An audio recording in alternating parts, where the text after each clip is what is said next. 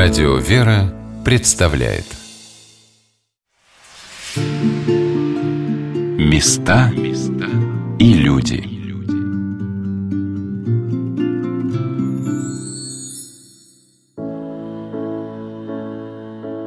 Сегодня на «Волнах Радио Веры» мы рассказываем об Алексеевском женском монастыре в городе Угличе. Основанный святителем Алексеем, митрополитом Московским и всей Руси чудотворцем – по благоволению святого благоверного князя Дмитрия Донского монастырь до революции был мужским. Московский святитель прислал в Углич инока Андриана, который начал здесь строительство храмов и монастырских построек. Первая деревянная церковь была посвящена Успению Божией Матери, и монастырь назывался Успенским. После прославления святителя Алексея в обители был построен Алексеевский храм, первый каменный храм вне стен Углического Кремля – в советские годы в нем располагалась картинная галерея, сейчас храм требует капитального ремонта, возрождения. Ни куполов, ни очертания древних пределов вы пока не увидите.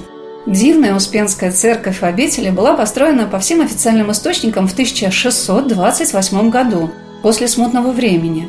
Но, например, упоминание о времени ее строительства в таком литературном памятнике, как Угличский летописец, ставят под сомнение эту дату – Матушка Ольга, рассказывая о дивной церкви, вспомнила эпизод, который неразрывно связан с ее историей. Это то, когда в смутное время в подклете Успенского храма были убиты, заживо погребены 500 защитников Углича, в том числе 60 насельников монастыря.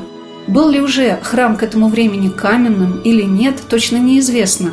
Но главным является то, что он стоит на крови мучеников за веру православную, за Русь святую. И, наверное, потому становится местом притяжения многих и многих людей. Редкий турист откажется от возможности побывать в одной из самых красивых церквей в России. А паломнику и человеку, понимающему, что значат монастырские молитвы и святыни православной церкви, обязательно захочется приложиться к чудотворным иконам, прославившим Алексеевский монастырь далеко за пределами города Углича. Прежде всего, это образ Божьей Матери, свеча неугасимая огня невещественного – Такое необычное название связано с иконописным образом, рисующим Пресвятую Деву, стоящей во весь рост над Алексеевским монастырем, по примеру Афонской иконы Божьей Матери «Вратарница». В этом монастыре настоятели всегда были такими людьми высокообразованными, как-то вот традиционно. Такие были люди выдающиеся, и среди них был архимандрит Евангел, который видел над монастырем Божию Матерь. Но он не сказал никому об этом, сказал, что это видел он в тонком сне. Потом по его рассказу была написана икона, он увидел Божию Матерь в монашеском одеянии с жезлом в правой ручке, и в левой ручке у нее зажженная свеча и четко четки. И только перед смертью своему келейнику он поведал о том, что он видел саму Божию Матерь наяву, а по своей скромности он даже не говорил об этом. Последнее время он был настоятелем Борисоглебского монастыря, и там он и похоронен. Сама иконография, вот у нас сохранилась икона на холсте, написанная одна на дереве есть в алтаре, другая на холсте, но внизу изображен Алексеевский монастырь, над ним сама Божия Матерь, а внизу монастырь, и монастырь обходит вокруг Богородицы. То есть она идет не где-то, а вот идет вокруг. Тоже это, наверное, вот с его же слов это все писалось. Икона Божьей Матери «Свеча неугасимая огня невещественного» была явлена в 1894 году при особенных обстоятельствах.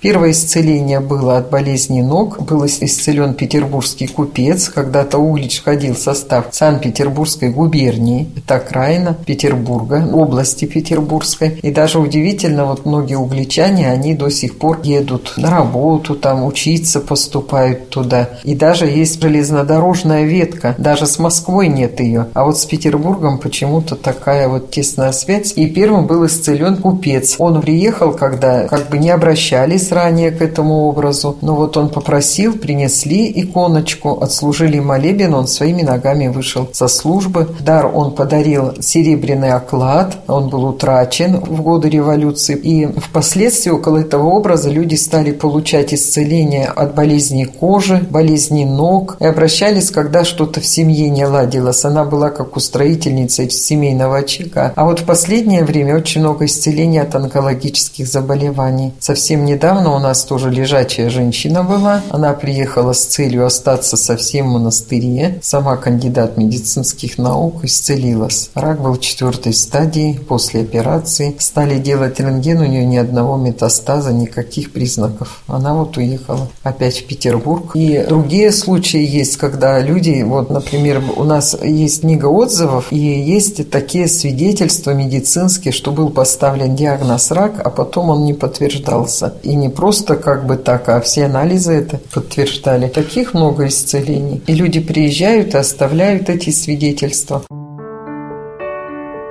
Матушка Ольга рассказала о том, как чудотворная икона Пресвятой Богородицы, свеча неугасимая огня невещественного, после случая покушения на этот образ с целью ограбления привесов на иконе, побывала на реставрации в Третьяковской галерее отдала этот образ. Они мне через некоторое время позвонили оттуда из Третьяковской реставраторы. А можно мы ее к первоначальному виду вернем? Я говорю, да, конечно. Они ее реставрируют, и как раз они мне позвонили перед 6 июля. Говорят, а у вас же праздник, вы что нам не говорите? Я говорю, да я вас торопить боюсь. Я вам благодарна, что вы взяли и что вы делаете. А они говорят, мы постараемся сделать. Они точно ее к 6 июля делают. Я отправляю машину за иконой и спрашиваю, а сколько мы вам должны? А они мне говорят, нисколько, мы с вас не возьмем ни копейки. Мы не хотим с ней расставаться. Сколько мы делали вот всяких там исследований всего. Нам все удалось бесплатно сделать, но мы ее вам так укрепили, что ее хватит теперь на долгое время. И когда сюда привезли ее, вот увозили, она как-то мертвенно-бледная была. А здесь мы вот с отцом Артением открываем, и мы видим, она розовая, она живая. И вдруг я понимаю, что она своей ценой еще дала мне деньги на храм. Она и сама себя отреставрировала, и мне еще дала денег, как будто видела. Вот тебе трудно, вот на тебе еще возьми. Вот я просто над этим образом чуть не расплакалась. Вот так думаю, матушка, Матерь Божия, как же ты вот так вот, ну как же, мы все равно удивляемся вот тому промыслу Божьему, да, который мы вот ощущаем, встречаемся с которым. Потому что вот тот мир так близко, ты так ощущаешь. Вот если это тебе полезно, стоит только подумать, оно здесь и будет. Если полезно, вот сразу будет. А монастырь тем более особенное место. Особенными в монастыре всегда являются рассказы их насельников и насельниц о том, как они пришли в обители. Это удивительная тайна человеческой души иногда становится настоящим откровением и поучением. Послушница Галина в обители не так давно, но то, что увидела она, придя сюда, по-моему, очень точно отражает впечатление от Алексеевского монастыря в Угличе многих людей – Алексеевский удивительный монастырь, потому что здесь замечательная матушка Ольга. А она замечательная не потому, что я говорю лестить или по человеководию, а потому что она понимает правильно Святое Писание, Святое Евангелие наше, потому как это, что она читает и применяет в жизнь. Потому что многие знают Писание, но не живут по нему. Она как пример для нас, потому что она, прочитав Писание, она его и в жизнь вводит. И нам дает пример, а что в ней есть. Милость к нам, милость. Без милости, без любви настоятельницы – это не монастырь, а это концлагерь. А если не будет милости у настоятельницы, то и мы будем неохотно трудиться, без любви идти на послушание, будут утомительно, будет печально, будет скорбно, потому что по принуждению из-под палки, из-под гнета иди на послушание, ты мой раб. Нет, не получится. По любви долетишь на послушание. Труд телесный, труд внешний, внутренний, все есть, когда имеется вместе в купе с миром. А матушка как бы располагает своими всеми всеми чувствами сердца к этому и ведет нас. Независимо от того, где-то строгостью, где-то строго, но это строгость с любовью. А без строгости тоже нельзя. Почему? Потому что человек расслабляется. Добрый, добрый, добрый, он расслабляется. А когда истинно, понимаете, что такое монастырь? Монастырь это серьезно. Я хочу и пойти по своей причине. А меня кто-то бросил, там жених бросил или невеста бросила, пошел из-за власти пойти, из-за того, что скрыться от алиментов, и из-за того, чтобы по каким-то многим причинам уйти в монастырь, и ничего не получится у человека. Ничего. Он просто здесь еще больше приобретет проблем. А когда ты уходишь из-за любви к Богу, то все, Господь ведет, и все тебе нравится, и все желаемо. И ты понимаешь, что ты без этой жизни уже не можешь, без этой ограды. Да еще если такая матушка, Ольга, как у нас, ничего не можешь желать. Какой монастырь, когда здесь у нас вообще, ну, лучше не придумаешь. Мне запомнился рассказ одной из насельниц Алексеевской обители, монахини Татьяны, о своей судьбе. Мать Татьяна – зубной врач, мама с большой буквы, которая помимо своей дочери взяла на воспитание двух детей-сирот. И когда дети подросли, стала отдавать свои знания, умения, силы, свой труд монашествующим, стала помогать монастырям. А часто оказывается, что обители нуждаются не только в средствах на возрождение храмов, но прежде всего в тех, кто захочет в них просто потрудиться. Кто-то озеленяет территорию, а кто-то лечит людей. Я 20 лет езжу по монастырям, а слава Богу, тружусь по многим монастырям в России. Была в Иерусалиме тоже. Работала в Горницком монастыре несколько лет подряд. Там жила по три месяца, полтора. Ну, а потом уже дошла к такому возрасту, что уже думаю, надо что-то... Приняла монашество пять лет назад. Но, несмотря на это, я в монастыре не осталась, еще была востребована. А сейчас востребована как никогда из-за этого коронавируса. Поэтому, ну, в этот момент, в один, воротившись из городецкой епархии, и думала, господи, неужели на пятом этаже мне умирать? Я когда помолилась, ночью плакала, не хотела я. Мои силы уже нет таких много ездить по монастырям. Надо уже где-то остановиться. И вдруг звонок. Матушка звонит сама буквально через два дня или день и говорит, идите к нам полечить зубы деткам и оставайтесь на совсем. Я говорю, как, матушка, вы меня не знаете? Как на совсем? Знать не знаете? Она говорит, мы с вами давно знакомы, еще по епархии, когда я лечила еще там семинаристов, будущего митрополита Федора, до многих там 20 лет назад. Ты приехала, полечила. Ну и, конечно, я поняла, что это обитель святая с ее историями вековой, да. И поняла, что это обитель любви милосердия милосердие. И здесь я почувствовала такую любовь, любовь жертвенная, которая любит, понимает и принимает все. И в лице матушки увидела матушку не только мать для детей вот этих приемных, но и для нас. Она с любовью и жертвенно все принимает и помогает. И все мы стараемся это как-то оценить. Конечно, у всех свои слабости какие-то, недочеты какие-то, да. Мы спотыкаемся, все равно с любовью как-то поднимаемся на ноги, молимся.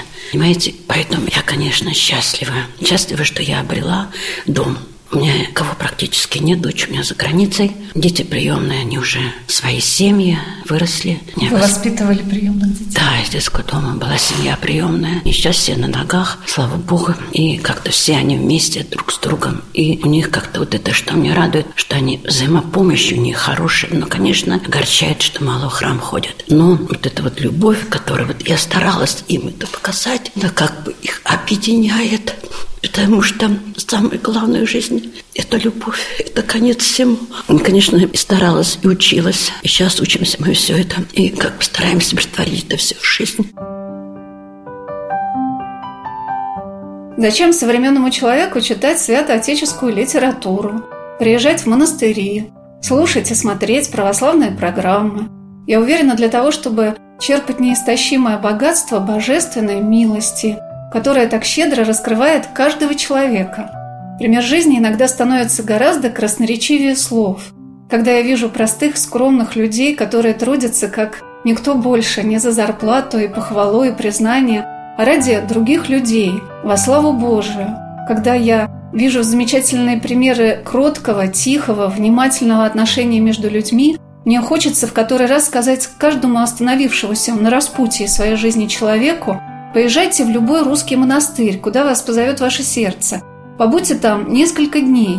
Погуляйте и посмотрите вокруг себя, и все ваши заботы и печали станут для вас посильными. Вы найдете выход, вам станет легче и радостнее жить. Господь откроет вам что-то очень важное, что вы никогда не знали раньше. И одно это прекрасно и дивно в жизни каждого человека. В Алексеевском монастыре есть еще один чудотворный образ – который привлекает множество паломников. Это икона святителя Николая Мирликийского, написанная на Афоне, чудесного письма. Матушка Ольга рассказала о том, как эта икона сохранилась из дореволюционного монастыря во время изъятия церковных ценностей в XX веке. В эту комиссию не всегда входили люди, которые что-то понимали Конечно. в искусстве. Нравится, а это блестит немножко туда. И у нас также из монастыря там брали иконы и жгли их. Вот здесь костер полыхал. Одна из них Афонского письма Николай Чудотворец. Мужчина бросает это все в костер. Мимо идут две женщины. Он их подзывает. Они одеты в светском. Одна из них тайная монахиня. Он и говорит им, заберите икону. Вот, говорит, все вот жгу, рублю, а вот эту, говорит, уже сделал скол топором. Рука не поднимается. Заберите ее. Они ее схватили, принесли домой. Это Николай Чудотворец. Подарок афонских монахов нашему монастырю. Великолепного письма эта работа. Что происходит дальше? В эту семью, где жили монахини, приходит женщина. В годы войны она была беременна. В те годы быть без мужа беременной было позорным. А вот эта монахиня приняла, родился мальчик, назвали его Колей. Он рос около этой иконы, он еще и сейчас в Угличе жив. И он считал, как родную бабушку, вот эту монахиню Екатерину. Перед смертью она ему завещала несколько икон, одна из которых была Николай Чудотворец. Она так и была у него. Храмы-то все закрыты. Годы перестройки. В Угличе очень много было вот таких неприятных моментов. Бабушку во дворе находят замерзшую икон в доме нет. Ему сказали, тебя тоже грабить придут потихоньку. И он решил ее сдать в комиссионный магазин, поехал в Москву, но нигде не берут, а в одном магазине все-таки взяли под реализацию за 3 миллиона тех рублей перестроечных. Мне, говорит, расписочку написали, я приехал домой, включаю телевизор на другой день, смотрю, ведут вот этого директора магазина, арестовали за незаконную торговлю антикварными предметами. Он едет в Москву и просит забрать икону, а ему там уже комиссия работает забирай, а иконы нет. У него профессия была связана с командировками. И вот в одном из храмов Нижегородской области он вдруг смотрит и на маленькая икона Николая Чудотворца, и на подворье Сретенского монастыря в Москве она находится. Это вот иконочка там угу. сзади написана. Он туда потом, он же знает свою икону, говорит, я вот рос около нее. Приезжаю, Конечно. действительно, его икона. Там сзади написано подарок Алексеевскому монастырю. И вот я не буду так уж длительно рассказывать, но в конце концов, он приехал, сказал об этом матушке. Мы там повесили объявление. В этот же день нашелся человек, который захотел пожертвовать, потому что нам ее выкупать пришлось. Потом прихожане сказали, мы не хотим отдавать эту икону. Напишите нам копию. Везде просили, нигде никто. А ярославские мастерские согласились. Написали копию Николая Чудотворца. И у нас митра зеленая, а там малиновая. Только цвет митра отличается. Но, конечно, когда вот их торжественно перевозили, у меня есть фотография, видно, что это намоленная икона. Каждый монастырь имеет свое неповторимое наполнение. Вы не найдете там ни одинаковых икон, ни похожих историй людей. Мне всегда было удивительно, как за однообразными черными одеждами скрывается такая яркая индивидуальность, красивая человеческая судьба. Наверное, это загадка Божия – и для того, чтобы продолжить ее разгадывать, мы вернемся через несколько минут в Алексеевский женский монастырь в городе Угличе. Оставайтесь на радио «Вера». На земле живем, как будто бы играя.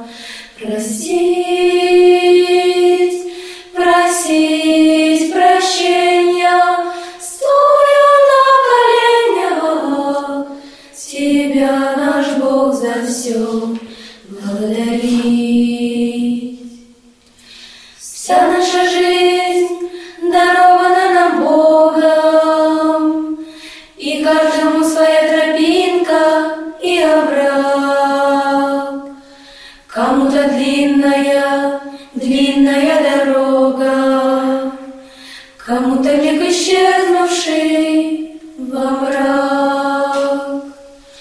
Мы можем все успеть, пока мы живы, увидеть боль в измученных глазах, любовь земную, которой мы лишились, исправить это жизненных холстах. Подать